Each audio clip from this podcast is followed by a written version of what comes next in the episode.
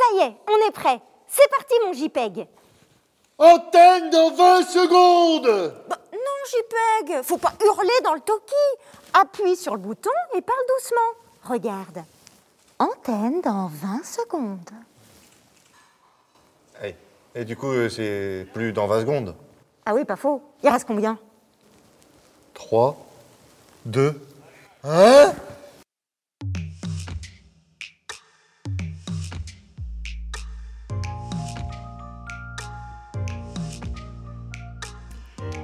17 mars 2020, vous auriez pu imaginer, vous, confinement, masque, distanciation, télétravail, deuxième vague, cas contact, test. Et 2021, alors, qu'est-ce qui nous attend Qu'est-ce qui vous attend? Retravailler, oui, mais comment? Dans quel monde? Pour quel monde? Retravailler, oui, mais autrement. Et si l'entreprise, c'était justement là où tout va se réinventer? Et si la transformation digitale, c'était la clé? Eh bien, c'est ce que nous croyons. Puisqu'on est tous embarqués dans cette drôle d'aventure, vous allez les entendre, ces patrons agiles, ces trouveurs de solutions, ces aventuriers. Ici, dans ce Airstream, ils vont vous dire comment ils le voient, eux, le monde de demain, comment ils le construisent déjà. Bienvenue dans Way of Trailblazer, le média de l'aventure digitale.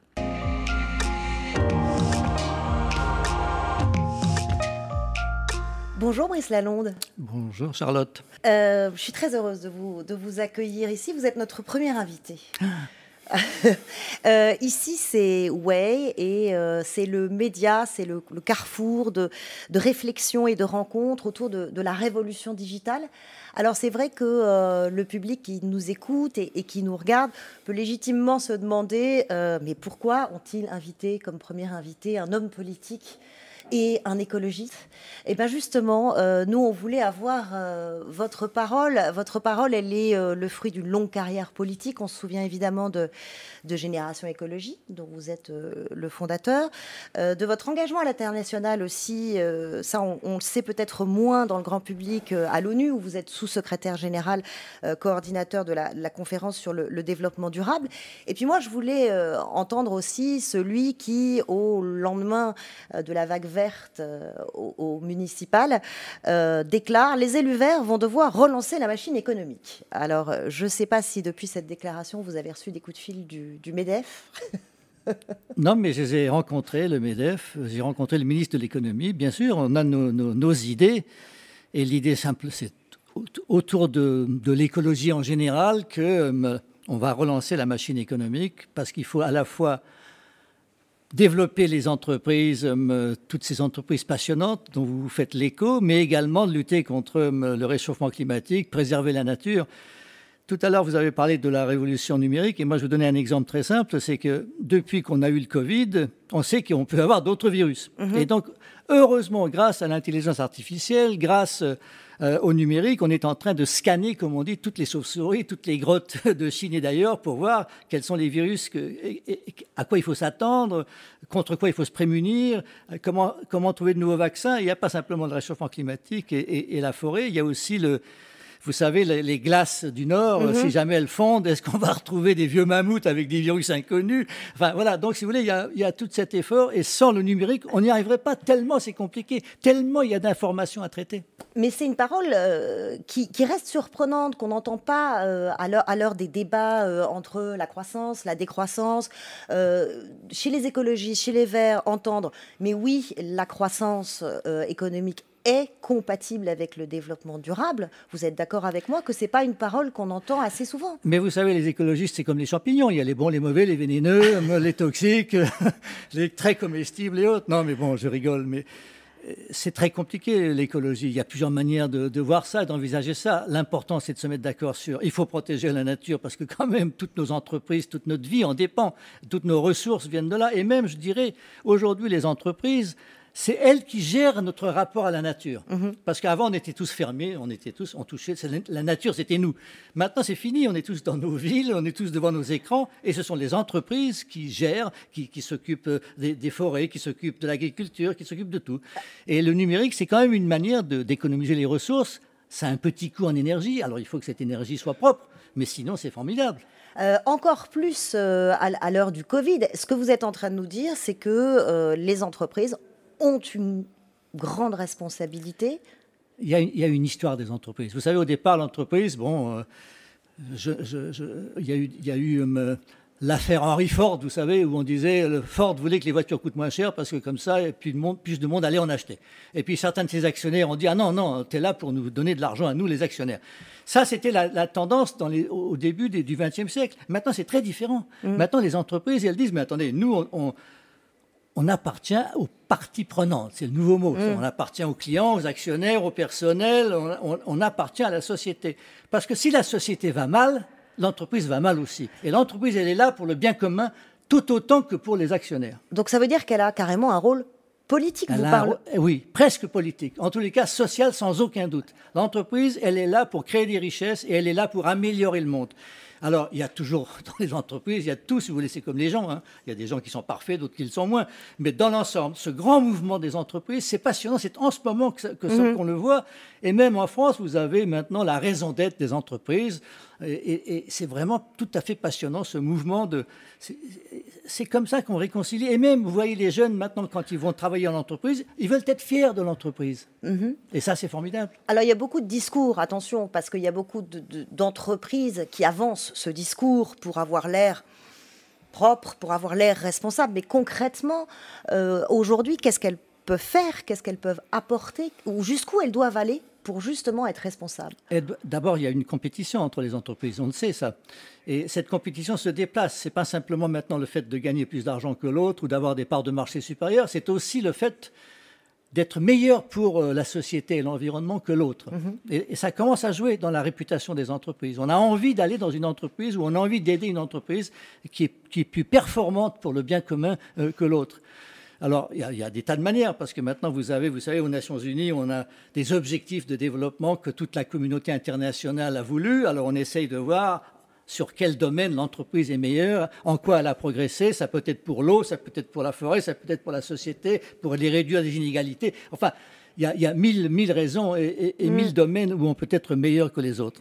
Et l'entreprise, ensuite, elle, elle, rapporte. Parce que la différence entre l'entreprise et la politique, c'est que la politique font des tas de promesses, ils sont là pour 4 ans ou 5 ans. L'entreprise euh, longtemps. est obligée d'avoir, de faire des rapports, elle sait exactement comment gérer euh, une certaine somme d'argent et, et, mesurer la progression ou, ou, ou l'échec. Et puis l'entreprise, souvent internationale notamment, elle sait ce qui se passe dans différents pays, alors mm -hmm. que beaucoup de nos gouvernements sont plutôt bloqués à l'intérieur de leurs frontières. Bah, Donc, c'est cette différence-là qui est très importante. À propos de gouvernements bloqués, vous n'avez pas des regrets quand vous, vous étiez ministre, quand vous êtes arrivé euh, euh, à votre ministère de l'Environnement, vous vous dites pas aujourd'hui, mais j'aurais dû pousser beaucoup plus loin ah, ça, c'est sûr. oui, mais qu'est-ce que, vous auriez On ne peut pas passer sa vie à regretter. Qu'est-ce que vous feriez différemment Oh, il y a beaucoup de choses que je, que je ferais différemment. Un exemple eh bien, Par exemple, je, pousserai l'électricité un peu partout. L'électricité, c'est la seule manière, si vous voulez, d'avoir de l'énergie, de consommer de l'énergie de manière propre, parce que l'électricité, on peut la produire sans carbone, sans, sans, sans faire appel au pétrole, au gaz naturel ou au charbon. On peut la produire autrement. Alors ça, c'est votre truc. Vous parlez de, vous plaidez pour la révolution électrique. Oui. Euh, je voudrais que vous nous en disiez un mot et que vous nous disiez comment euh, le digital, les nouvelles technologies peuvent venir au service de cette révolution électrique que, que, que vous appelez de vos voeux. Ah mais absolument. Euh, c'est extraordinaire de voir à quel point l'électricité, parce qu'elle porte à la fois l'énergie et l'information.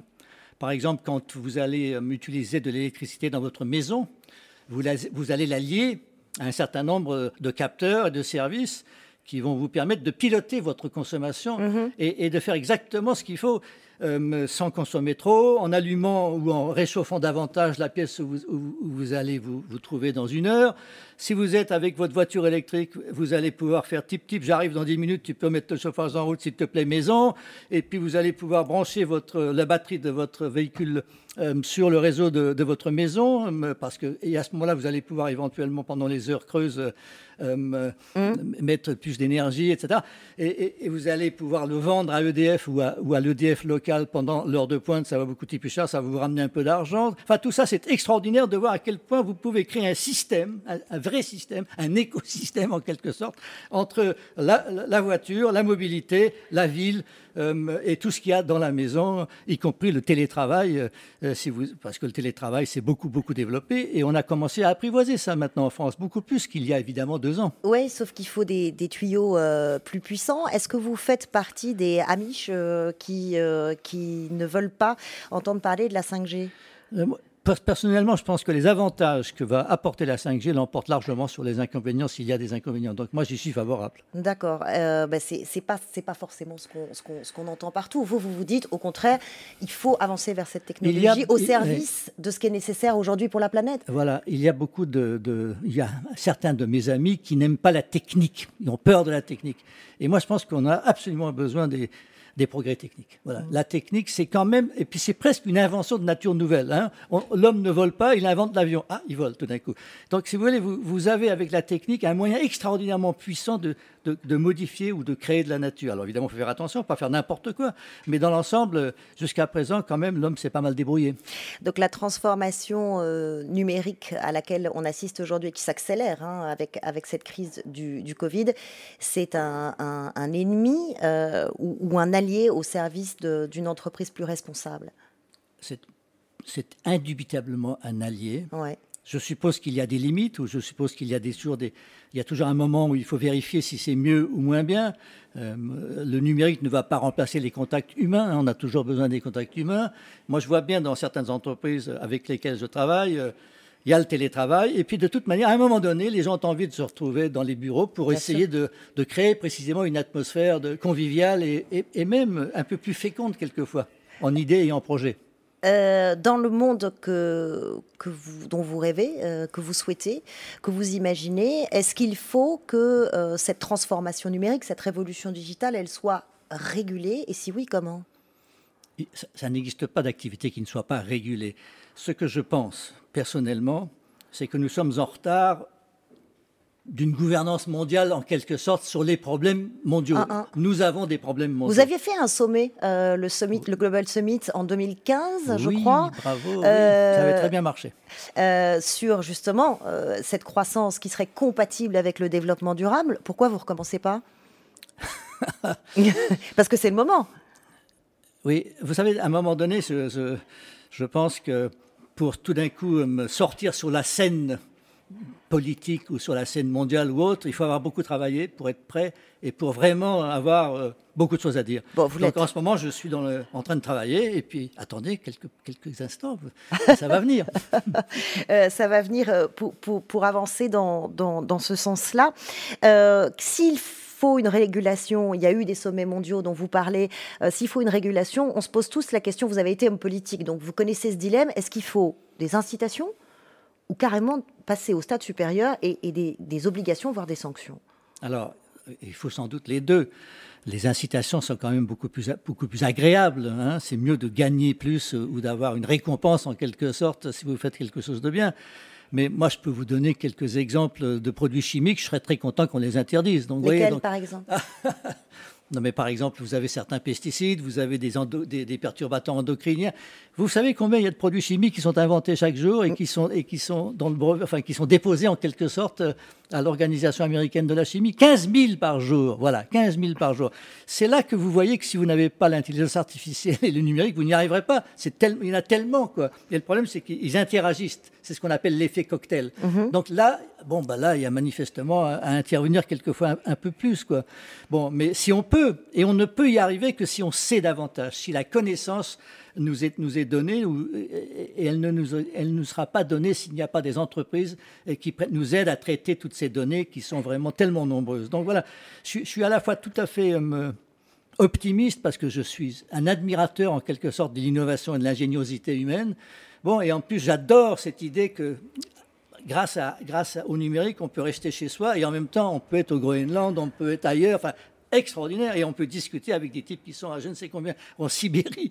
Bon, ça c'est quand même formidable. Bon, en même temps, euh, après le Covid, on voit bien qu'il y a une espèce de tendance contradictoire. Il y a d'un côté les gens veulent rester davantage à la maison, un peu euh, la souveraineté, euh, la souveraineté alimentaire, on va pas dépendre de je ne sais où, et en même temps, on voit bien que Regardez la science en ce moment, l'extraordinaire progrès qu'on fait pour le vaccin sur le Covid. Jamais, jamais on a, on a pu connaître autant de choses sur ce virus que depuis un an. C'est extraordinaire comme les scientifiques travaillent ensemble, comment ils communiquent ensemble. Mm. Et ça, c'est un, mouvement totalement irréversible. Donc, si vous voulez, la mondialisation, moi, je pense que de toute manière, elle ne va pas s'arrêter. Simplement, on va essayer de l'apprivoiser davantage, on va essayer de faire participer davantage, d'en faire profiter Alors, davantage. justement, vous parlez de participation, on a parlé de responsabilité des entreprises, mais enfin, tout repose pas non plus que sur leurs épaules. Il y a aussi notre responsabilité individuelle à nous, en tant que clients, en tant que consommateurs.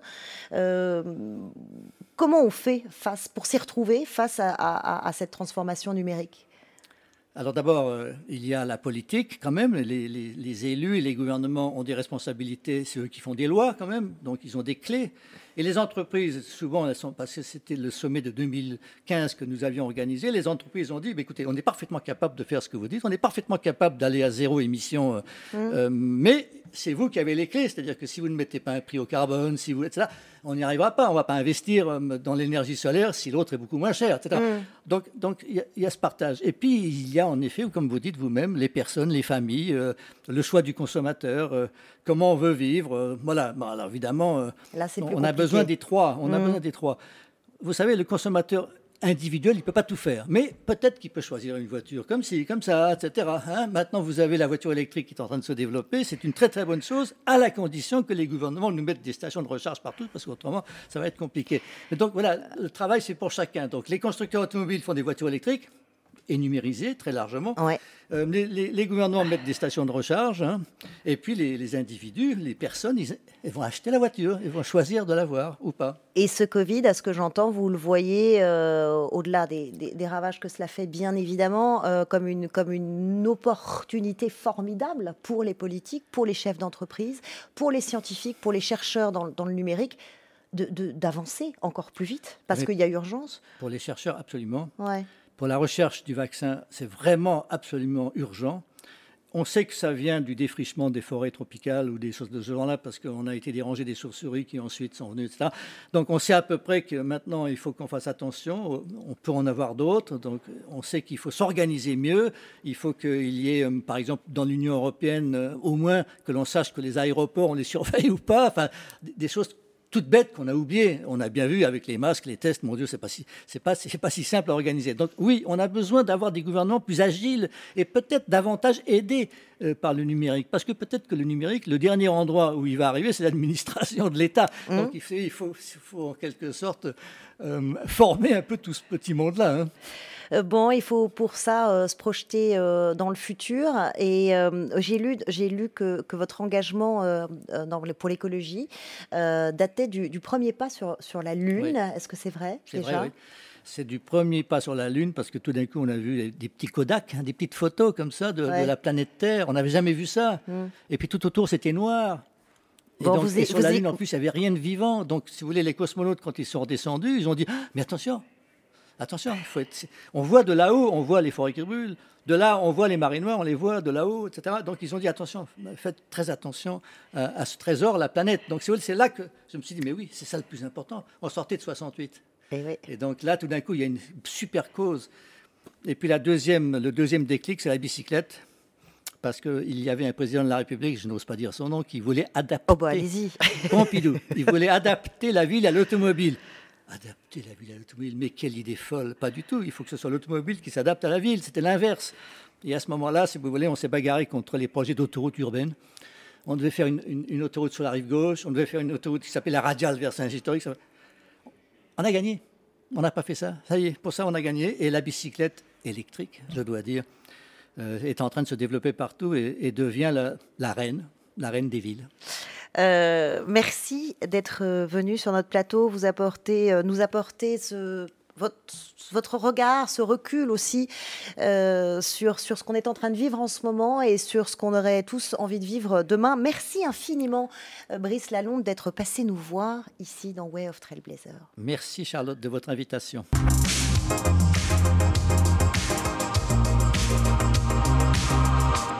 Rien n'est permanent, sauf le changement. Tiens, les Trailblazers ne datent pas d'hier. Héraclite d'Éphèse, 6e siècle avant Jésus-Christ. Ce n'est pas le changement, en fait, qui est nouveau, c'est sa fréquence. Et depuis la pandémie, on peut dire que ça cavale. Vous êtes bien sur Way, euh, le média de l'aventure digitale, et c'est ici que vous allez rencontrer ces aventuriers qui vous fascinent, vous font envie peut-être, ceux qui ont changé de route, bifurqué, parfois tout plaqué. Pourquoi Comment qu'ont-ils à nous apprendre? Et c'est Quentin Périnel qui est allé les dénicher. Bonjour Quentin. Bonjour Charlotte. Et bienvenue. Ah merci. Dans l'équipe. Je suis ravi d'être accueilli aussi chaleureusement.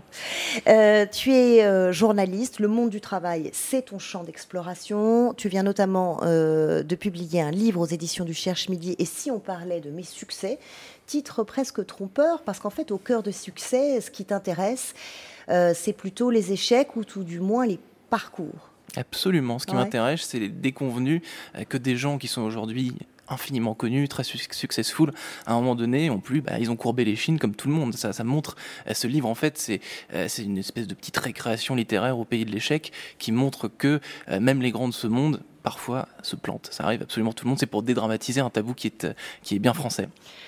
Et donc, ton premier invité euh, que tu as choisi pour, euh, pour illustrer ce thème Alors, c'est Stéphane Marchand euh, qui, qui, qui, est mon premier invité. Vous avez été journaliste, grand reporter, chroniqueur, rédacteur en chef dans différents médias, et vous êtes fraîchement nommé directeur délégué général de l'Institut du capitalisme responsable auprès de votre directrice générale. Désormais, vous avez une nouvelle vie depuis quelques semaines en entreprise.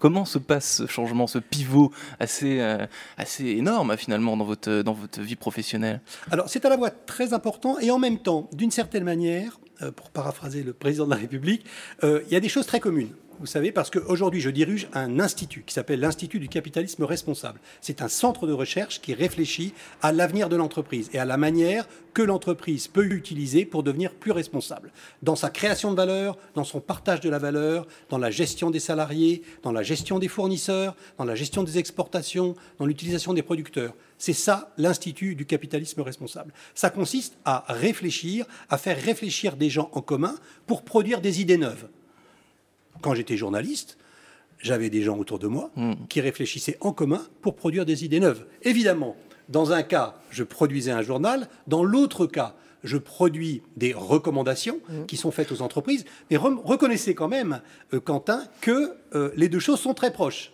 Donc c'est à la fois un changement considérable, visuellement, et en pratique, ça fait vraiment appel de ma part à peu près aux mêmes compétences. Sauf que, si je peux me permettre, euh, euh, il y a des années qui se sont passées et que dans ces années-là, il y a eu une révolution technologique, numérique. Elle vous, elle vous a porté, elle vous a aidé ou au contraire, vous avez eu du mal? Ah bah, la, révolution numérique, euh, par rapport à la presse, mm. est une révolution absolument majeure. Euh, et, euh, et, elle, elle c'est pas tellement moi qu'elle a gêné, c'est plutôt la presse en général qu'elle a déstabilisé, et la capture de l'information. Mm. Mais euh, il y a une différence entre l'information et la presse. Mm. L'information, je dirais, a profité de, de, la révolution digitale. La presse souffre de la révolution digitale.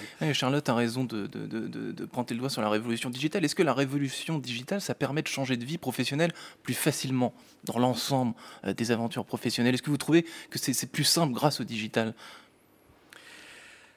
En tant que consommateur euh, d'informations, hmm. en tant que chercheur d'informations, oui, c'est beaucoup plus simple. Hmm. En revanche, en revanche euh, si vous avez besoin de manifester des compétences digitales réelles, d'être capable d'entrer dans le fond de la machine digitale. Par exemple, d'entrer une ligne de code dans un iframe, pour euh, employer un terme pédant et jargonneux pour vous impressionner. Eh bien là, à ce moment-là, ça devient très difficile. Et c'est très très discriminant pour les gens qui n'ont pas été formés à ça. Hmm.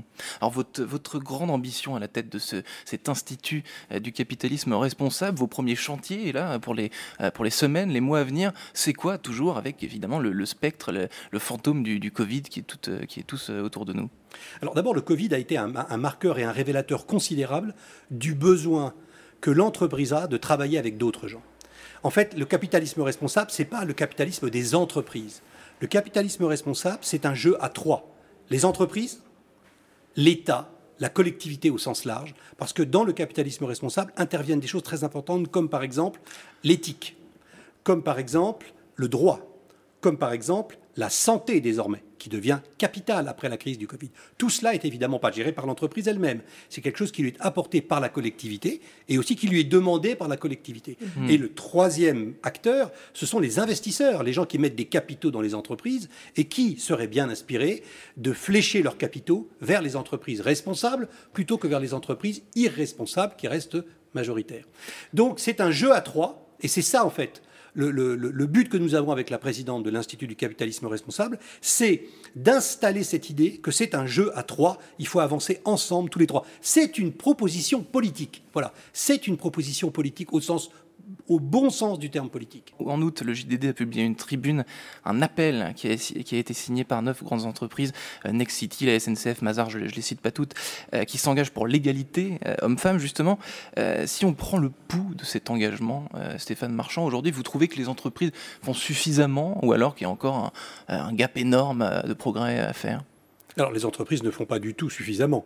Ce qui est sûr, c'est qu'il y a des lois, notamment la loi Copé-Zimmermann, qui ont obligé les entreprises à faire des efforts chiffrés au niveau du conseil d'administration ou du conseil de surveillance, c'est-à-dire l'instance suprême qui gouverne l'entreprise. En revanche, dans les comités exécutifs, c'est-à-dire l'instance qui dirige l'entreprise, là, l'égalité n'est pas du tout au rendez-vous dans beaucoup, beaucoup d'entreprises françaises. Et quant au poste de responsabilité euh, sous le poste de direction générale, je dirais que la différence est encore plus forte, mais euh, finalement le problème est plus complexe que ça. Vous avez Mhm. euh, des entreprises où il n'y a finalement que des femmes, euh, et euh, en général, malheureusement, ce sont des, des entre- ce sont des, des entreprises où les, où les salaires sont plutôt plus faibles qu'ailleurs. Donc, euh, en tout cas, si on parle des organes de direction, euh, la route sera encore longue. Merci infiniment, Stéphane Marchand, d'être venu chez Way et d'avoir répondu à mes questions. Merci beaucoup. Merci, merci à tous les deux.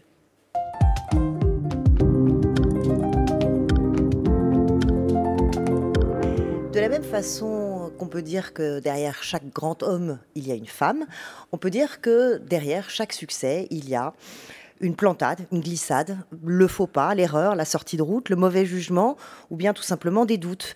Les aventuriers de la tech, vous, vous le savez bien, vous vous demandez sans doute euh, comment ces aventuriers réagissent, comment ils s'adaptent. La réponse ici, vous êtes sur Way, le média de l'aventure digitale. Et on s'est dit qu'écouter ces hommes et ces femmes qui savent rebondir, eh bien, ça pouvait vous rassurer et vous être utile et vous servir. Et aujourd'hui, avec nous, Marc Levernois. Bienvenue. Bienvenue sur ce plateau. Merci. Merci d'être venu nous voir pour euh, nous raconter votre histoire. Euh, vous fondez euh, il y a quelques années euh, 3h, 3h18. On va parler de cette société dans un instant. Mais pour vous, le Covid et le confinement, ça a été ce qu'on peut appeler un crash, en tout cas un coup d'arrêt brutal. Et on a envie de- d'entendre cette histoire. En 2019, vous montez donc, après plusieurs années en tant qu'entrepreneur, votre société, 3h18. Euh, pourquoi 3h18 d'abord et quel est le concept? Alors, d'abord 3h18 parce que d'après Ipsos, c'est le temps qui manque aux chefs d'entreprise quotidiennement à cause des tâches administratives. Donc moi qui euh, voulais aider euh, les patrons de petites entreprises, je me suis dit que ça serait intéressant et une bonne idée de s'appeler 3h18. Alors le concept de 3h18, puisque vous me posez la question, c'est simple, c'est l'externalisation administrative à la carte pour les petites entreprises et c'est euh, un moyen de se débarrasser très facilement de tout ce qui est chronophage. Et ça, c'était euh, la bonne idée, ça a démarré très fort, sauf que quelques mois seulement après, le Covid, et là, euh, vous perdez tout en une semaine?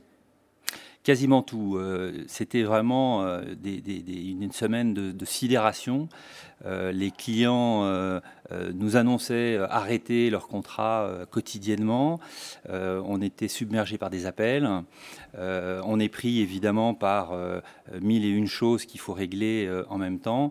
Et oui, ça a été vraiment. les premières semaines ont été très difficiles. Et vous, en tant qu'entrepreneur, à ce moment-là, vous vous dites quoi? Qu'est-ce qui vous passe par la tête?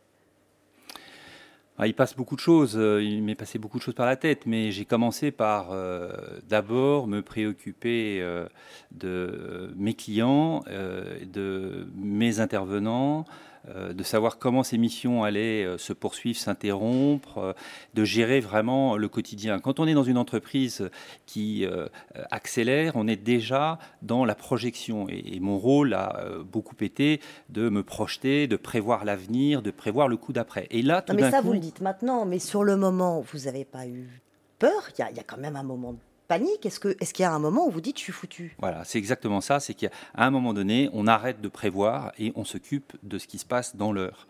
Et donc, on gère l'urgence, on gère le quotidien et euh, on s'occupe de ses clients, on s'occupe de ses collaborateurs, on s'occupe de sa trésor. euh, Et tout ce qui roulait, tout ce qui tournait euh, devient un problème urgent. Euh, vous vous confiez à quelqu'un à ce moment-là, une personne de confiance, parce que ça marche aussi comme ça entre, entre entrepreneurs. Est-ce qu'il y a une personne dans votre entourage à qui vous dites c'est la panique, qu'est-ce que je peux faire? Oui, alors euh, d'abord ma femme. Ouais. C'est clair que j'ai la chance d'être euh, vraiment bien, bien entouré. Mais euh, il y a, quelqu'un aussi dans mon entreprise euh, qui s'appelle Gwenaël, qui est euh, la responsable des opérations, qui a vécu cette crise comme moi, avec moi, qui avait tous nos intervenants, tous les clients au téléphone. Et, et donc voilà, on a partagé ça. Et je pense qu'il y a une chose. Elle que- vous dit quoi? Elle vous dit on s'accroche, on y va? Elle vous dit moi aussi j'ai peur? Elle... que- Quel dialogue vous avez à ce moment-là? On s'est dit, on a peur. Et Ouais. je pense que c'est euh, l'une des choses peut-être que je retiens, c'est que savez, quand on est chef d'entreprise, on a tendance à positiver. On a toujours tendance à voir les choses de façon, ça ira mieux demain. Euh, On est là aussi pour faire bonne figure devant ses, ses- ses- ses collaborateurs, devant ses fournisseurs, devant ses banquiers. Et là, on s'est dit, mais on a vraiment peur. Comment on va faire? Et je pense Mhm. que de mettre des mots et d'être dans l'authenticité dans ces moments-là euh, nous a aidés euh, déjà à pointer du doigt quel était le problème et puis à se dire, ben, voilà, on va, on va trouver la ressource pour s'en sortir. Alors la ressource, justement, vous avez quand même, euh, rappelons-le, hein, un profil solide, vous sortez d'HEC, vous avez passé des années chez, chez Numen, euh, vous n'êtes pas un blanc-bleu des, des- des affaires. Alors à ce moment-là, dans votre tête d'entrepreneur et dans ce que vous avez pu apprendre dans votre parcours, où est-ce que vous allez chercher euh, les solutions? Elles sont où les ressources? Alors, une chose que j'ai euh, vraiment appris, en particulier dans mon parcours de dirigeant de société de services et de SN, c'est vraiment d'aller tout de suite écouter ce qui se passe chez les clients. Donc Mhm. moi, j'ai vraiment tout de suite été voir les clients. Euh, alors, on pouvait plus se déplacer, mais euh, on a beaucoup, beaucoup euh, interrogé nos clients pour savoir si euh, cette interruption était définitive, si elle n'était pas définitive. Et petit à petit, on a commencé à voir poindre des besoins. Mhm.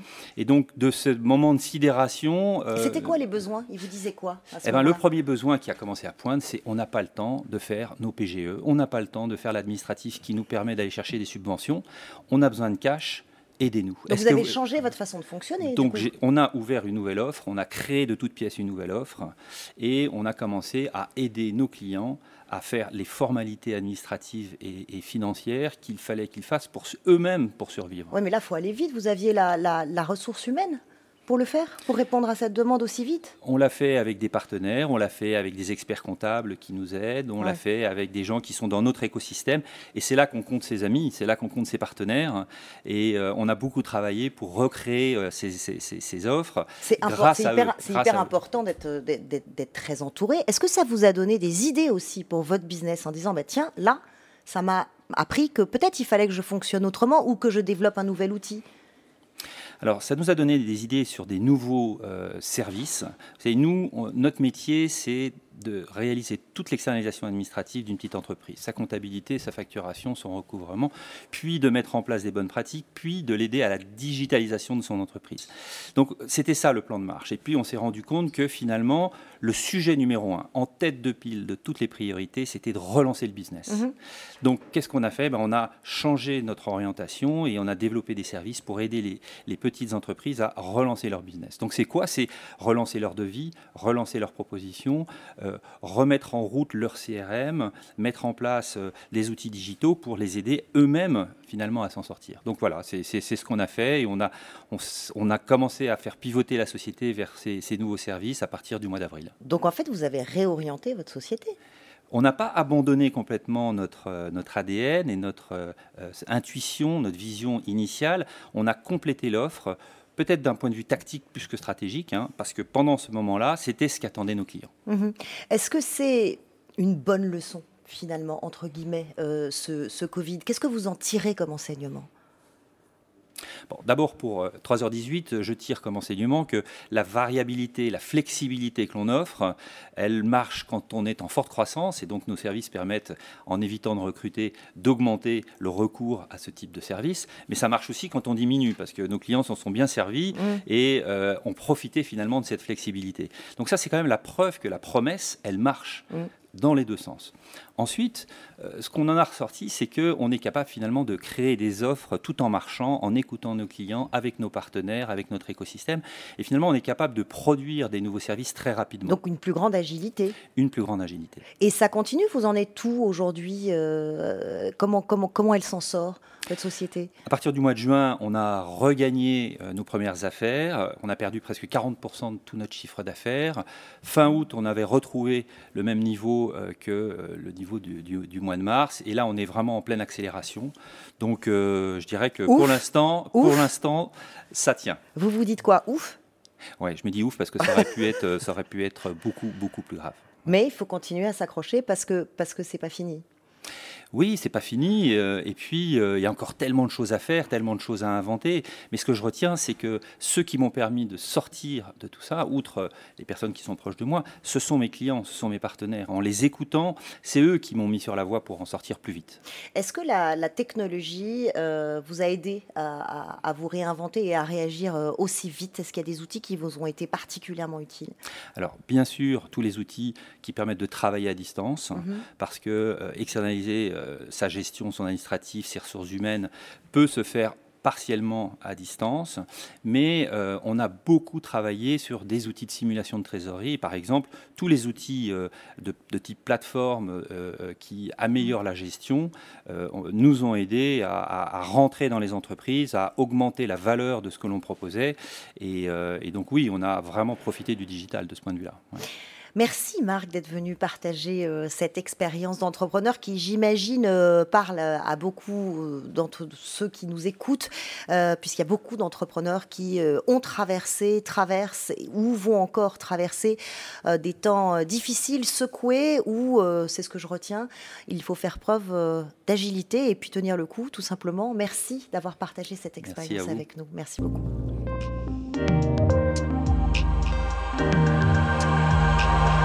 Ah, la data, les données, les informations numériques et le big data, l'explosion quantitative, le stockage d'un nombre indicible de ces données. Ça vous fait peur Ça vous donne le vertige C'est normal.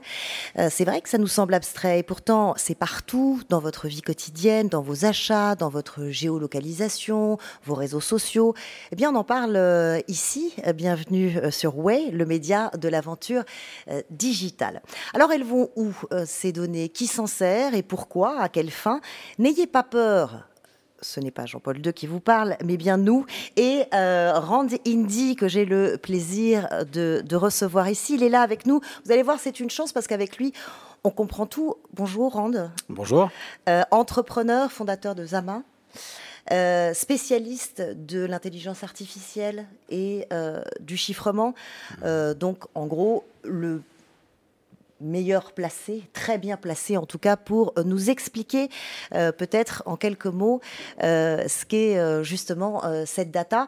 Mais avant, je voulais remonter dans votre enfance parce qu'il paraît que quand, quand- vous aviez 10 ans à peine, vous avez failli vous électrocuter en, en démontant une PlayStation, c'est vrai? Ça, je pense que j'avais 7 ans. 7 ans. Bon. À 10 ans, à 10 ans, en fait, c'est quand j'ai appris à coder les ordinateurs, justement parce que ma mère en avait marre que je m'électrocute en démontant des choses. Donc elle m'a dit, il vaut mieux écrire du code et le casser que de casser les machines et s'électrocuter. Mais qu'est-ce qu'on comprend euh, de ce monde-là euh, quand on a cet âge-là? Qu'est- Qu'est-ce que vous cherchiez Je cherchais en fait une façon euh, de, de- de- de mettre un petit peu, de concrétiser les idées que j'avais en tête. Et, euh, et c'était au tout début de l'Internet, on parle des années 90. Et je me souviens qu'à 14 ans, avec un copain, on avait monté un réseau social, donc en 1999, c'était vraiment il y a super longtemps. Et qu'à l'époque, déjà, on se posait les questions de, de- de- de data, des questions de protection de ces data, parce qu'on avait tous les messages que les gens s'envoyaient entre eux sur le réseau social. Ah bah, Justement, nous, la question qu'on se pose, est-ce qu'on peut protéger ces données personnelles? Alors oui, absolument.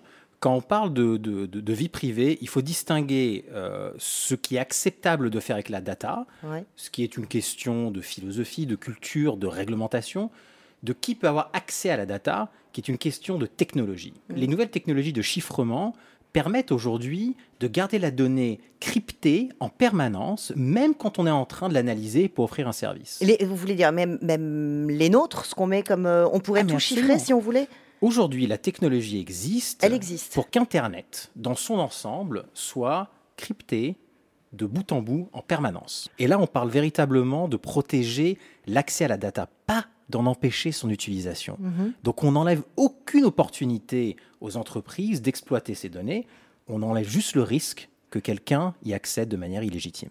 Alors justement, il faut replacer la data euh, dans ce qu'elle est, c'est-à-dire c'est un outil qu'on utilise tous les jours à des fins positives, utiles, avec des applications euh, pratiques. Mais bien évidemment, on voit par exemple l'intelligence artificielle nécessite de la data, parce que c'est à partir de la data que l'IA apprend ce qu'elle apprend. On s'en sert dans l'analyse génétique, on s'en sert dans la recherche contre le Covid. On en a besoin tous les jours en fait. Non, Finalement, mais la on s'en sort même, on s'en sert même pour, pour faire des dans la radiologie, par exemple. Il y a plein d'exemples d'applications bénéfiques concrètes dans la vie Quand on courante. fait une recherche sur Google, les résultats sont pertinents parce qu'ils ont de la data. Mhm. Euh, quand on achète un produit sur Amazon, les recommandations sont pertinentes parce qu'ils ont de la data. On ne peut pas faire sans data.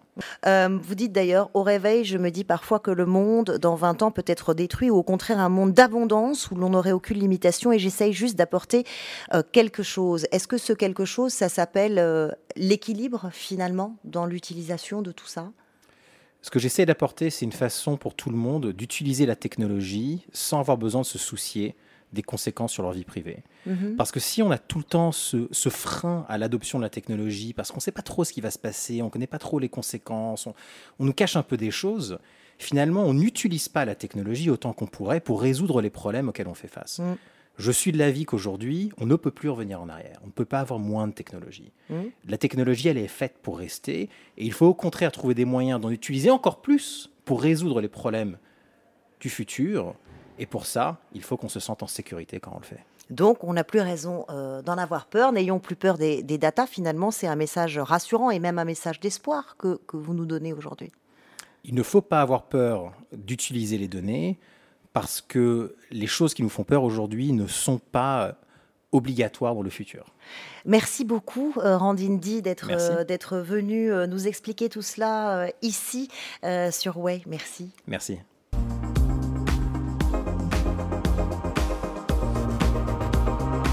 Mon apprentissage n'a d'autre fruit que de me faire sentir combien il me reste à apprendre.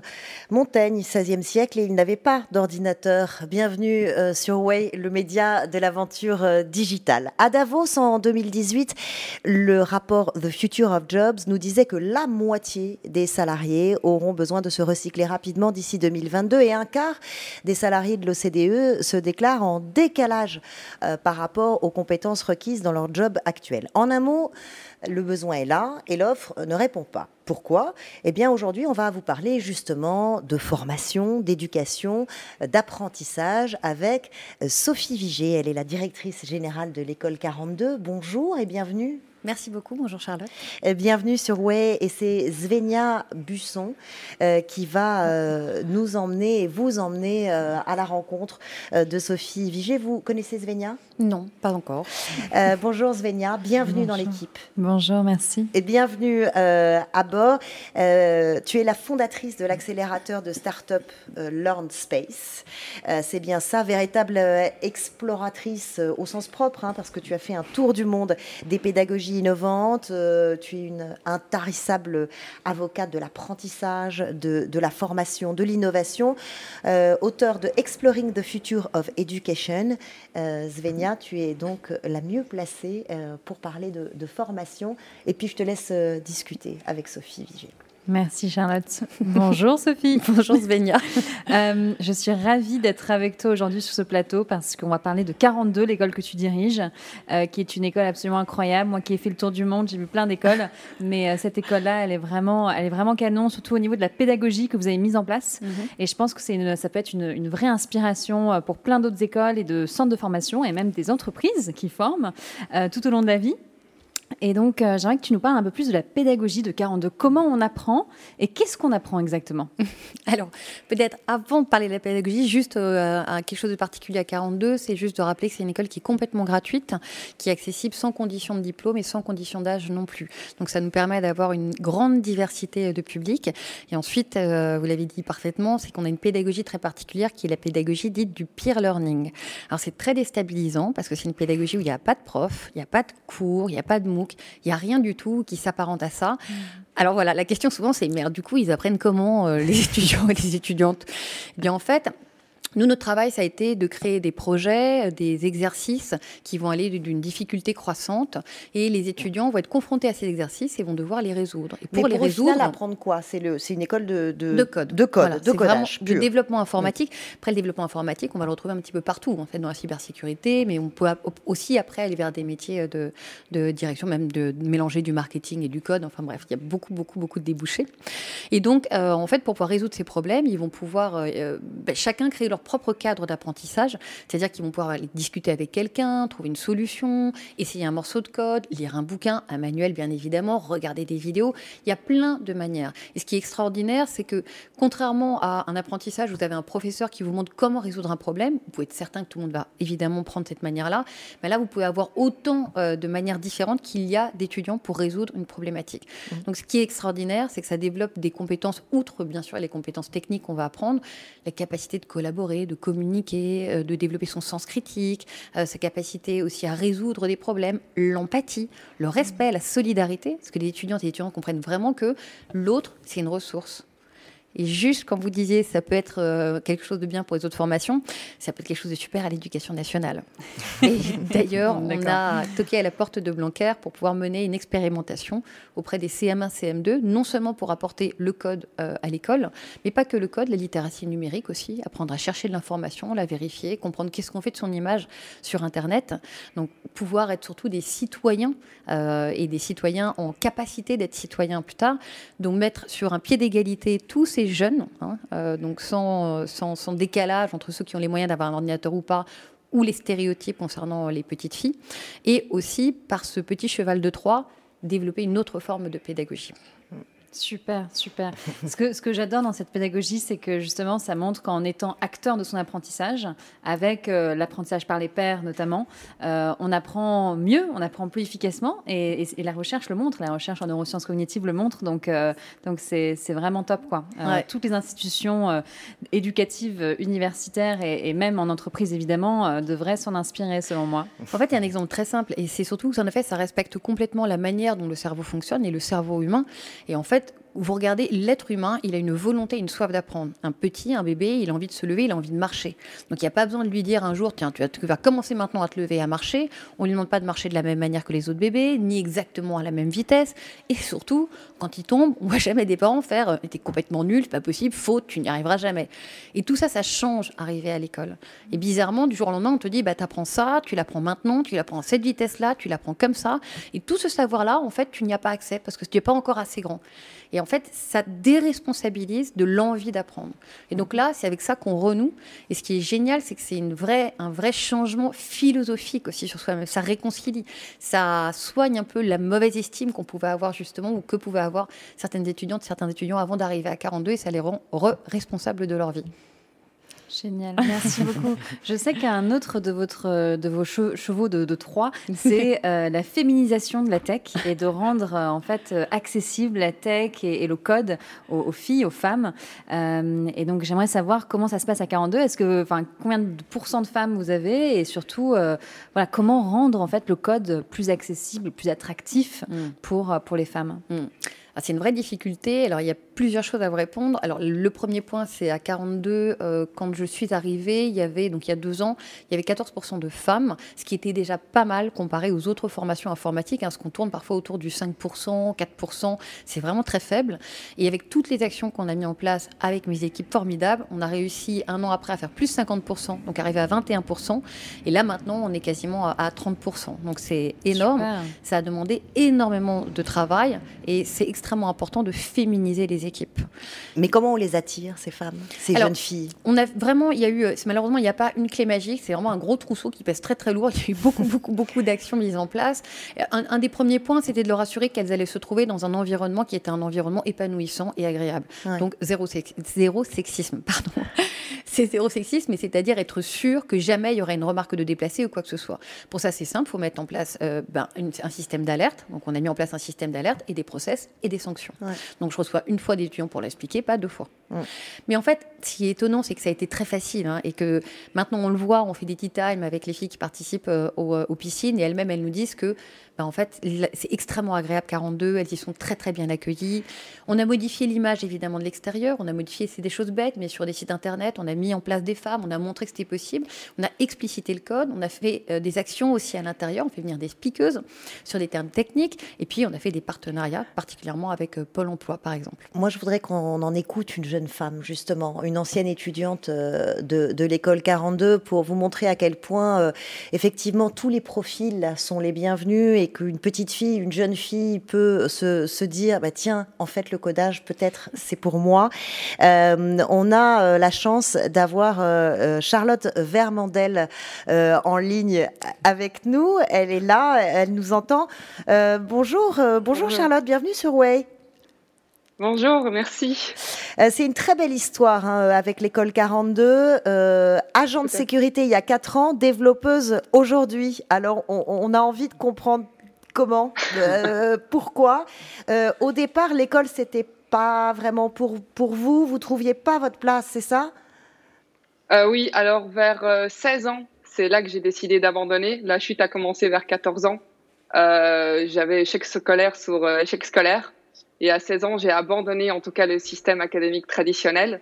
J'ai encore tenté des alternatives qui commençaient à pousser à droite et à gauche, mais rien ne me convenait. Du coup, euh, à 21 ans, je suis, euh, je suis devenue agent de sécurité parce qu'il fallait bien avoir un boulot.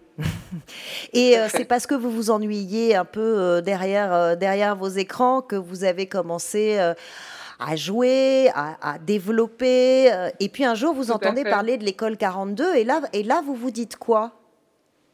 Donc euh, oui, en fait, pour, l'histoire, effectivement, comme à ce boulot d'agent de sécurité, comme je suis derrière un bureau avec beaucoup d'écrans, euh, j'ai beaucoup de temps libre et au début je joue et puis au fur et à mesure euh, de ce temps libre, je décide de développer petit à petit des outils pour mes amis en ligne et ma petite communauté. Et eux, au fait, qui sont, on avait de Paris, avaient entendu parler de 42 et m'en ont parlé. Ma, ma, première approche, c'était non merci, l'école j'ai donné. Ensuite, ils ont insisté parce que du coup, ils avaient vu des, documentaires, donc ils m'envoyaient des vidéos. Euh, Charlotte, regarde, ça parle de ton profil, c'est ridicule. Donc, euh, j'ai donné une deuxième chance et je me suis intéressée. J'ai quand même mis deux ans à surpasser ma peur de l'échec scolaire et à faire la piscine. Donc, en fait, je connaissais 42 très très tôt. Euh, et donc, je l'ai fait. J'ai euh, pas pris ma démission de suite. Je me suis arrangée avec des collègues pour les remplacer pour pouvoir faire ma sélection. Euh, et ça s'est trop bien passé. Euh, euh, ça s'est trop bien passé. Vous avez parlé de la fameuse piscine, c'est pas forcément facile. Hein. C'est quatre semaines d'immersion très particulières, mais enfin qui, qui, ont quand même pour but de, faire une sélection mhm. au final. Qu'est-ce que, quelles ont été ces deux années à l'école 42 pour vous? Qu'est-ce que ça a représenté? Qu'est-ce que vous en retenez, vos, vos meilleurs souvenirs? Alors, le, meilleur souvenir de tous, c'est la piscine, en fait, c'est la sélection. C'est euh, comme disait Sophie, c'est vraiment un, moment euh, qui change, qui change la vie. Euh, déjà parce qu'on est avec des gens de tous les milieux, de tous les niveaux et de tous les backgrounds. Et bon, le fait que moi je puisse aider des gens à comprendre du code, déjà c'était surréaliste parce que j'avais jamais aidé des gens académiquement, quoi. donc ça, ça m'a boosté vraiment dans, dans, la confiance en moi. Une fois que j'ai commencé 42, ça a vraiment été une, une ouverture de, de de possibilités et d'opportunités que je me permettais pas avant. Je me permettais pas de rêver aussi grand en fait. Et en fait, 42 vous donne les outils pour euh, pour ne pas avoir peur de vous retrouver dans une situation d'inconnu. Donc en fait, le, code, le, numérique, le digital, ça a changé votre vie. Ah oui, enfin oui, absolument. Là euh, aujourd'hui, je travaille donc euh, dans une start-up qui a été fondée par des étudiants de 42. On est 8 de 42 dans cette start-up on vient de lever des fonds et on, est en train de grandir super vite. Ça s'appelle Melisearch Et c'est c'est hyper épanouissant. Enfin, c'est rien à voir avec il y a 4 ans. Quoi. rien à voir, c'est une start-up qui s'appelle Méli, c'est bien ça? Tout à fait, oui. Ouais, et surtout, ce qu'on entend, c'est que vous avez trouvé votre place, en fait. C'est ça. C'est ça. Tout à fait. Je me sens, euh, je me sens utile. Je me sens. Euh, j'étais pas malheureuse en tant qu'agent de sécurité, mais j'étais pas épanouie et euh, je j'étais pas fière à la fin de la journée. Aujourd'hui, il y a un sentiment de d'amusement et de fierté qui est vraiment euh, très agréable. Merci euh, infiniment pour ce, pour ce témoignage et surtout votre, votre, votre sourire. Euh, bonne chance hein, pour la suite de votre aventure. on lâche plus rien maintenant. Hein. On y va, on continue d'avancer. Euh, ça fait du bien, un témoignage comme celui-là. C'est émouvant. Moi, je suis une grande sensible. Alors, oh là là, oui. je trouve ça hyper émouvant, vraiment. Je trouve ça génial. Ça, ça, c'est extraordinaire. Et en revanche, je me dis, mais c'est fou le nombre de profils extraordinaires, de potentiels qui ne sont pas exploités, qui sont gâchés, et la tristesse que c'est et le problème d'estime en fait qu'il y a derrière. Donc c'est vrai que 42, pour ça, c'est un outil extraordinaire qui redonne confiance et qui vous dit que vous êtes maître de votre vie et que vous avez la possibilité de la prendre en main et que vous êtes responsable de votre formation. Et il n'y a pas d'âge pour commencer. D'ailleurs, vous avez repoussé la limite d'entrée dans On l'a enlevé complètement. Enlevé carrément. Totalement. Donc, elle était à 30 ans. Mais c'est super parce qu'en en fait, à 42, vous pouvez avoir des jeunes qui ont été euh, poussés en dehors de leur famille alors qu'ils avaient à peine 13 ans. Vous avez des centraliens, des jeunes filles qui font Dauphine et 42. Vous avez des personnes qui viennent se, euh, euh, euh reformer, qui viennent de secteurs où évidemment euh, euh, il n'y a plus de travail. Et puis vous avez aussi, on a des seniors qui étaient sans emploi depuis parfois 2, 3, 4 ans et qu'on a réussi à remettre, à remettre en emploi après un an de formation à 42. Euh, donc vous avez des profils, on, peut bifurquer euh, à tout âge. On peut bifurquer à tout âge, c'est tout à mmh. fait possible. Et puis comme vous le disiez, il y a une énorme tension euh, dans ces métiers, donc il y a une demande aussi qui est là. Et 42 a cette faculté assez extraordinaire d'effacer un peu parce que c'est vrai que malheureusement, toutes les barrières. Ouais, et je vois vraiment, il y, a, des entreprises, en fait, comme ça résonne 42, ils disent, ouais, c'est des warriors, ils sont super, et ils sont habitués, ils sont débrouillards, ils savent comment, euh, comment prendre, se saisir d'un problème. Et c'était très joli ce que disait Charlotte, c'est qu'elle disait, maintenant, j'ai plus peur. Parce qu'en fait, on les met dans des conditions où personne ne va leur expliquer comment avancer, donc c'est le brouillard, et c'est eux-mêmes qui vont construire, en fait, le, chemin sur lequel ils vont avancer. Et ça, c'est pareil, en fait, ça les aide beaucoup après à se dire, c'est pas grave, je peux y arriver. Et c'est très, très joli de voir que sur n'importe quelle technique, par exemple, bah, c'est pas grave, je vais apprendre, je vais prendre 4-5 jours pour l'apprendre, mais je vais y arriver. Ouais, c'est beau. Et vous dites euh, aussi que vous formez des, codeurs bienveillants. Qu'est-ce que vous entendez par là quand vous dites bienveillant? Alors, oui, ce que je forme, c'est que oui, je disais que mon rêve, c'est de faire de 42 euh, le plus grand réseau d'écoles de codeuses et de codeurs bienveillants. Il faut savoir qu'on est à Paris, mais on est aussi euh, là actuellement dans 14 villes. L'année prochaine, on sera dans 33 villes différentes, dans 25 pays différents. On est 10 000 étudiants, 15 000 l'année prochaine, 25 000 dans à peine 3 ans. Donc ça devient quand même une sorte de petite armée de, de développeurs et de développeurs. Et en fait, ils ont un pouvoir extraordinaire dans leurs mains. On sait qu'il y a eu beaucoup de scandales, euh, justement par manque de diversité dans les équipes de développement, des scandales à la fois sur un problème de mixité, mais aussi euh, de diversité. Et c'est très important de semer la petite graine pour leur dire attention, vous avez de l'or dans les mains, mais vous avez aussi des armes dans les mains, et vous devez être précautionneux et faire attention. Et la bienveillance, c'est une disposition d'état d'esprit qui suppose d'être inquiet par, euh, la, la situation, le bonheur de l'autre, d'être indulgent et de faire attention à l'autre. Et donc, on les, on les sensibilise à l'éco-responsabilité, à, tout ce genre de sujets. Mais cette petite euh, armée bienveillante, euh, c'est une très bonne nouvelle, c'est une mine d'or pour, euh, pour les entreprises qui, qui, qui, sont en pleine transformation numérique. Tout à fait. Alors c'est sûr que 100% de nos étudiantes et nos étudiants sont embauchés. Ça, il n'y a pas du tout de, de difficulté pour eux et avec des très beaux salaires et des très belles carrières. Merci euh, Svenia, merci euh, Sophie, merci à Charlotte aussi qui était avec nous et, qui a témoigné. Euh, merci d'avoir été avec nous sur Way. Merci de m'avoir invité. Merci. merci beaucoup, merci Charlotte, merci Svenia.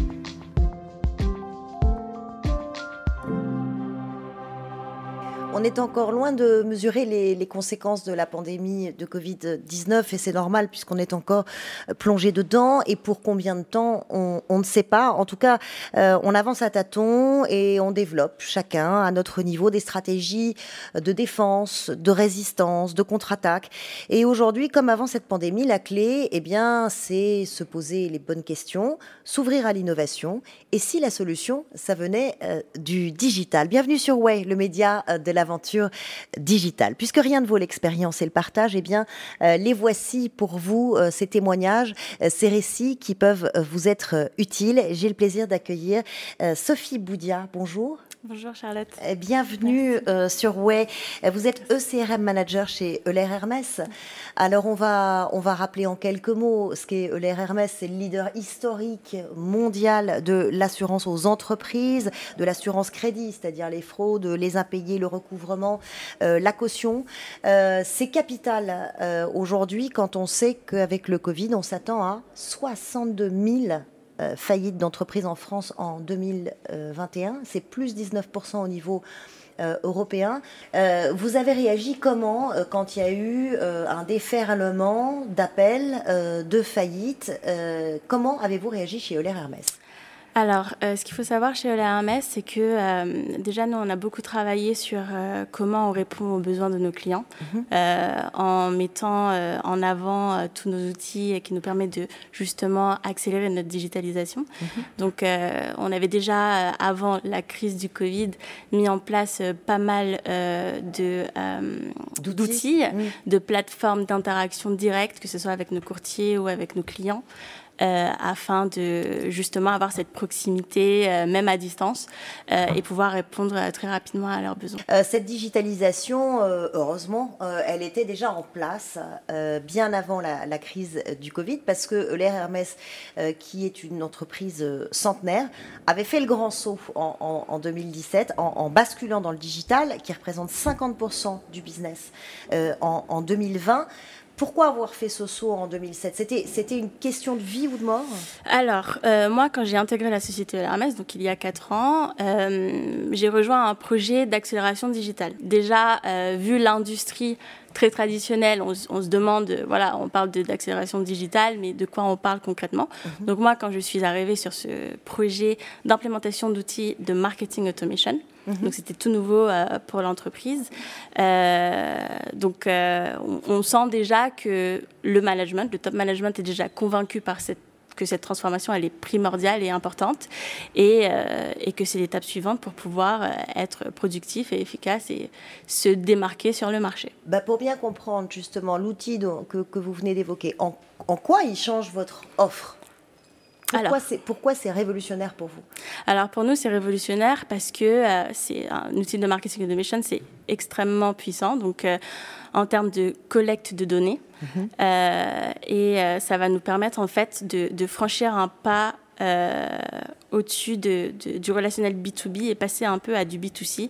Dans quel sens? C'est qu'on va pouvoir adresser plus de personnalisation dans notre communication et mieux connaître nos prospects. Et, et nos clients. Euh, en choisissant Salesforce comme partenaire, vous avez fait de, cette plateforme euh, finalement un véritable informateur. Donc ça veut dire que tout d'un coup, vous rentrez dans le monde euh, du big data qui va aller chercher des données et des nouveaux clients. Est-ce que vous pouvez nous en parler plus précisément? Euh, alors, ce qu'il faut savoir, c'est que nous, ça fait 10 ans qu'on est client de Salesforce. Et, euh, et, justement, moi, je suis arrivée il y a deux ans, euh, donc j'ai quitté le, projet Marketing Automation et ça fait deux ans maintenant que je suis sur le projet du CRM. Et, et, là, l'objectif, c'était en fait de transformer ce mindset qui était finalement euh, le CRM égale euh, reporting, transformer ce mindset-là et euh, expliquer à nos collaborateurs internes qu'un CRM, ça sert avant tout à les aider dans leur tâche de tous les jours, mm-hmm. à leur permettre d'être plus productifs, plus efficaces Comment En centralisant dans un seul et même endroit toute la donnée dont ils ont besoin, ils ont besoin pour pouvoir répondre aux besoins des prospects et des clients. Alors, ça veut dire plus de clients, mais nous, ce qu'on a, ce qu'on a envie de, de, savoir, c'est est-ce que c'est aussi, du coup, au service d'une meilleure assurance? Est-ce que vous avez développé des nouveaux produits? Oui. Alors, euh, chez OLRMS, on a, on a développé une, une, entité interne qui s'appelle la Digital Agency. Euh, en fait, ça sert d'incubation euh, pour toutes les idées. Hein, c'est ouvert à tous les employés pour pouvoir justement développer des nouveaux produits digitaux. Mhm. Euh, donc transformer un peu ce service d'assurance en euh, plus accessible euh, de manière digitale. et, et, aussi à révolutionner un peu ce relationnel B2B. Mhm. donc voilà, c'est très intéressant et c'est un peu une petite entité très digitale avec un mindset très numérique qui a été créé en interne. Et c'est que le début, j'imagine. Euh, vos, vos, objectifs, votre, votre stratégie en la matière, c'est quoi? Vous voulez aller jusqu'où à Accélérer la digitalisation en, en promouvant la, l'interconnexion de tous nos systèmes. Ça va nous permettre d'avoir une vue 360 euh, de, de, ce concentré de données mhm. qu'on va pouvoir exploiter justement pour acquérir. Pour adapter les produits d'assurance. Exactement. Euh, merci beaucoup, euh, Sophie Boudia, d'être venue nous expliquer ça sur Way. Merci.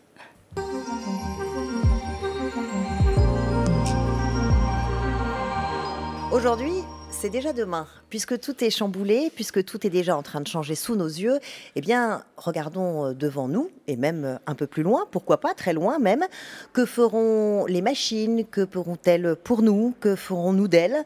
Euh, Vous êtes bien sur Way, le média de l'aventure digitale. Et on veut vous offrir la parole de ces visionnaires, de ces inventeurs, vous savez, ceux que l'on traite de fous dans 10, 20, 100 ans, on dira d'eux, quel génie, il avait Peut-être que ça vaut la peine euh, maintenant, dès maintenant, de tendre l'oreille et de les écouter, ces visionnaires, euh, et d'écouter quelqu'un, par exemple, comme euh, Bruno Maisonnier. Bonjour et bienvenue. Bonjour Charlotte. Euh, bienvenue euh, sur Way. C'est Mathieu Stéphanie qui va nous aider à faire connaissance euh, avec vous. Bonjour Mathieu. Bonjour Charlotte. tu es fondateur de Cosa Vostra, qui est un cabinet de conseil en, stratégie digitale, serial start créateur et animateur d'un podcast qui s'appelle Génération Do It Yourself, où tu reçois des entrepreneurs de tous bords d'ailleurs, à partir du moment où ils nous inspirent. C'est ça que tu, que tu veux offrir à tes auditeurs. Et Mathieu, euh, je te laisse euh, discuter avec Bruno. Bah, merci beaucoup. Déjà, je, dois te dire que je suis très stressé parce que tu sais, je fais des, contenus très longs normalement, plutôt 2 heures, 2 heures et demie. avec Bruno, j'ai. On n'a pas 2 heures et demie. Non, il paraît-il, donc il va falloir que tu m'aides hein, quand même. Hein. Euh, salut Bruno, je suis ravi de te rencontrer. Eh ben, toi aussi. je, me dis, je me disais en préparant tout ça que on voit, quand on pense intelligence artificielle, souvent on associe ça très vite à la robotique.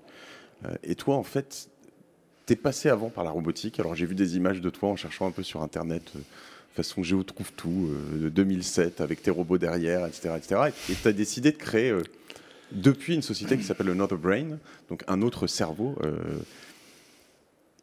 c'est quoi le, lien profond entre la, robotique et l'intelligence artificielle selon toi et, comment on passe de l'un à l'autre? Est-ce que c'est forcément toujours lié?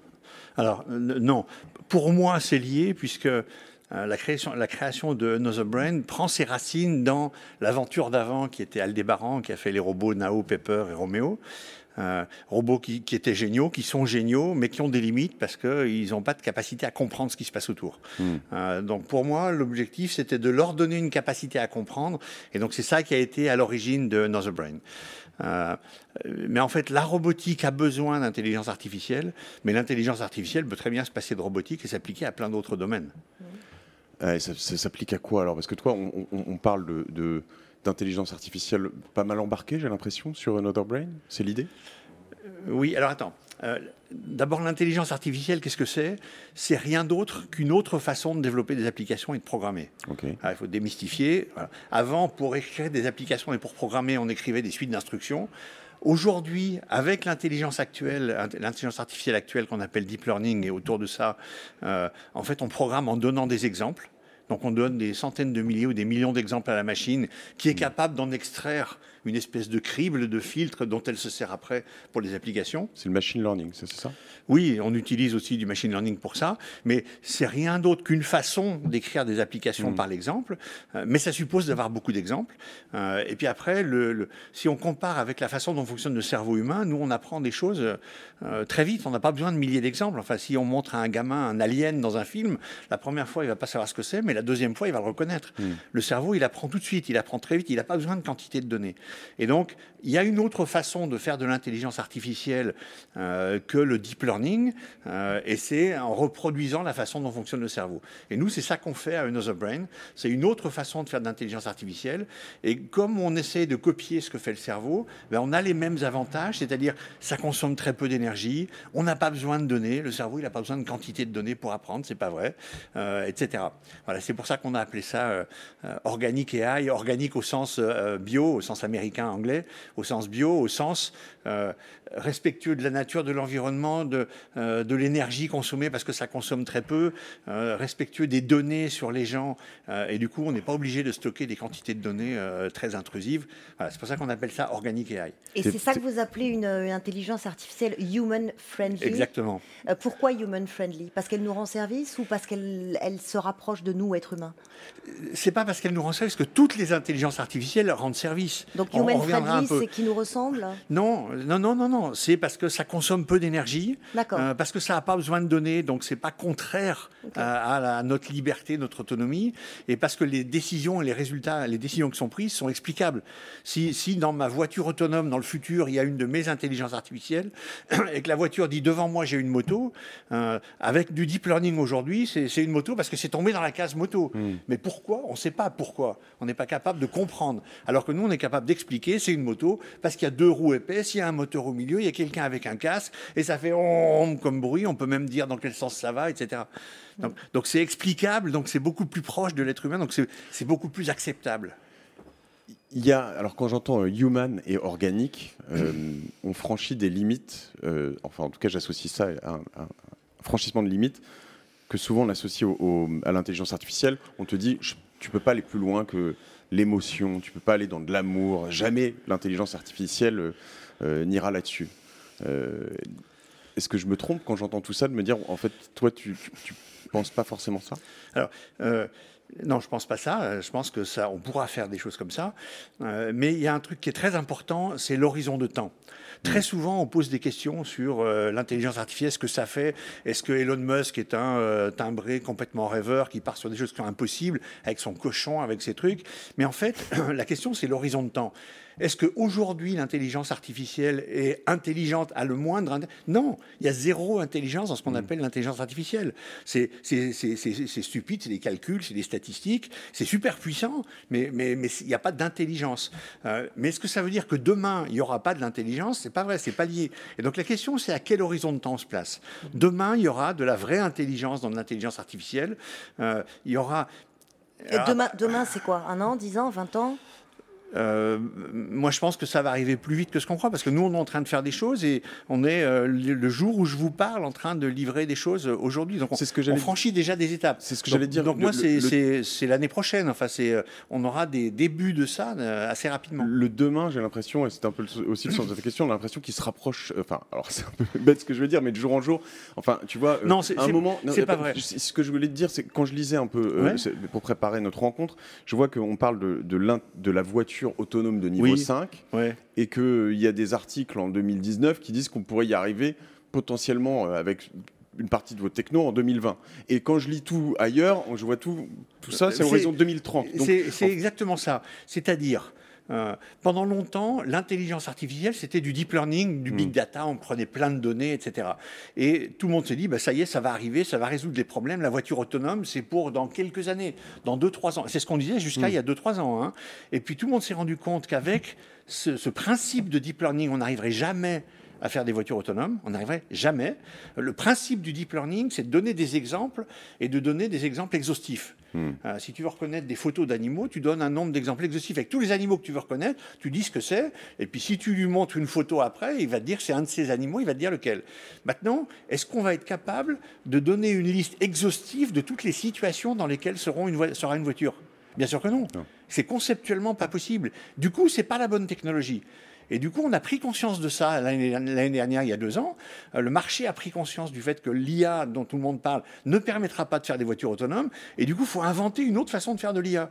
Et les gens disent, tu fais. une autre façon de faire, ça va prendre 20 à 30 ans. Voilà, nous, c'est ce qu'on fait et on est en train de faire des choses. On fait déjà des avancées. Alors, je ne vais pas dire que ce sera fini demain matin ou début d'année prochaine ou milieu d'année prochaine, mais c'est du court terme. Nous, on est en train d'arriver là-dessus, au court terme. Vous avez levé, je crois, donc depuis tu as créé ça en 2017. Ouais. Vous avez levé 35 millions Ouais. d'euros. Ouais. Euh, quand tu me racontes tout ça, en fait, je vois des espèces de géants de la tech. On parle des GAFA, des BATX. Je vois un peu tous ces, ces gros groupes euh, américains, chinois, etc. Et toi, avec, enfin. euh, Non, tu vois, excuse-moi du truc, c'est que, c'est que, Non. que 35 millions, tu peux dire c'est Ouais. énorme, tu vois, no disrespect. Mais en fait, tu es un nain en vrai face à tous ces gens-là. Comment tu arrives à, à, créer tout ce que tu me racontes là je suis simplet. non, mais, je, te dis ça avec, attends, avec beaucoup d'humilité et de respect. Hein, mais, quand l'Afrique, dans les années 80, a été en retard en équipement téléphonique, elle a décidé de rattraper son retard. Elle n'est pas passée par toutes les étapes par lesquelles on est passé, d'équipement avec des infrastructures de réseau fixe qui coûtent une fortune. Hmm. Elle a directement sauté sur les dernières générations, qui a coûté beaucoup moins cher et qui sont plus performantes. Et elle nous a rattrapés en matière d'infrastructures télécom. Et en fait, la question, c'est si on essaye de faire de la même façon que les Google, Facebook et les Chinois, de la même façon, euh, en espérant les rattraper, mais c'est de la folie furieuse. Mais être un champion européen de, de l'IA, c'est jouable, c'est possible. Si c'est de la même façon qu'eux, la réponse est non. Par contre, si on s'y prend autrement, complètement différemment, qu'on saute une génération, oui, et là, il n'y a pas besoin de beaucoup de moyens. Ce qu'il ce faut, c'est de trouver les bonnes idées. Alors, je ne dis pas que c'est nous qui allons les trouver, je pense et j'espère et je me bats pour, mais il y en a d'autres qui explorent des nouvelles idées. Mais si on prend des idées qui sont radicalement différentes et qu'on arrive à trouver le truc qui va sauter une génération et fonctionner différemment, eh ben, avec pas beaucoup de moyens, on est capable de les battre et de créer un champion européen. Et pour moi, les politiques devraient se focaliser sur des gens qui sont sur les générations d'après et pas essayer de rattraper les Chinois et les Américains là-dessus. Mm. Une autre façon de faire de l'IA, en fait. Un autre cerveau et une autre façon de faire de l'IA. Et, euh, tu as parlé de Elon Musk tout à l'heure. Euh, je pense à, Neuralink. C'est Neuralink Neuralink euh, Tout ce que tu racontes aussi peut faire un peu peur, tu vois, dans une certaine mesure. En Bien fait. sûr. Et ça te fait peur, toi? Est-ce que c'est quoi ton c'est quoi ton sentiment par toi qui es dedans?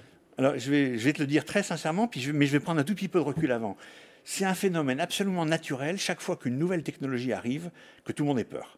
C'est psychologiquement parfaitement naturel. mais là, on est quand, même dans, de la machine qui, qui va avoir des émotions dans ce que tu me est arrivé, tout le monde a eu peur. Quand le, train est arrivé, tout le monde a eu peur. Quand le feu a été inventé, je suis sûr que tout le monde a eu peur. Et on le voit systématiquement. Et après, après le phénomène de peur, et donc qui génère un phénomène de rejet, c'est assez une réaction émotionnelle, euh, on se met à rejeter le truc en disant je ne veux même plus en entendre parler. Il y a un deuxième phénomène qui est le rejet complet du sujet. Et donc on ferme les yeux, on ne veut plus entendre parler, pourtant il y a des choses qui avancent. Et là, il y a des gens qui en tirent du bien et des gens qui en tirent du mal. Et à l'issue de ça, euh, on est dans une troisième phase où là on prend du recul, on réfléchit, et ce que l'humanité sait hyper bien faire, c'est euh, trouver les conditions pour tirer le bien des choses et essayer de limiter le mal. Et quand on regarde l'électricité, on en tire globalement beaucoup plus de bien que de mal, même s'il y a des accidents régulièrement. Quand on regarde même le nucléaire, on en tire globalement beaucoup plus de bien que de mal. Et eh ben, avec l'IA ou la robotique, il y aura des problèmes, il y a des peurs, on va en tirer des tas de choses et on va apprendre et on va en tirer énormément de bien. C'est super puissant et positif. Mais il faut accepter de passer par ces étapes. C'est un puissant fond. Hein. on va s'arrêter là. 5 minutes, bah, Surtout, on va s'arrêter sur une bonne nouvelle. parce que vous nous rassurez, vous nous emmenez euh, vers un futur qui est celui du progrès, finalement. On a oublié ce mot-là. Il, il, appartient au 19e siècle, mais pourquoi pas le citer au 21e euh, C'est bien le progrès. Mais oui, quand on, quand on, regarde ce qui se passe sur l'environnement, le monde entier est en train de partir dans une mauvaise direction. C'est la catastrophe. Mais c'est pas la faute de Trump ou des gouvernants, etc. C'est que c'est tellement compliqué qu'on a besoin d'avoir des outils qui nous aident à avoir collectivement plus d'intelligence. Parce que c'est parce que c'est des problèmes compliqués qu'on n'y arrive pas. C'est pas parce que les politiques s'y prennent pas bien. Euh, on pourrait continuer pendant des heures, ah euh, mais euh, il y aura d'autres épisodes de Way que, que, qui est le rendez-vous de la révolution digitale. on va se retrouver, on va vous retrouver. Merci à tous les deux, en tout cas, pour aujourd'hui. Merci à toi. Merci Charlotte. Merci à vous. je vous le disais, Way, vous pouvez le retrouver quand vous voulez. C'est sur la chaîne Salesforce. On va publier des vidéos chaque semaine et n'hésitez surtout pas à faire des commentaires, à nous faire des suggestions, à poser des questions. On lira tout, on y répondra, on les prendra en compte. Bref, way, euh, ça ne s'arrête jamais. Bye bye et find your way.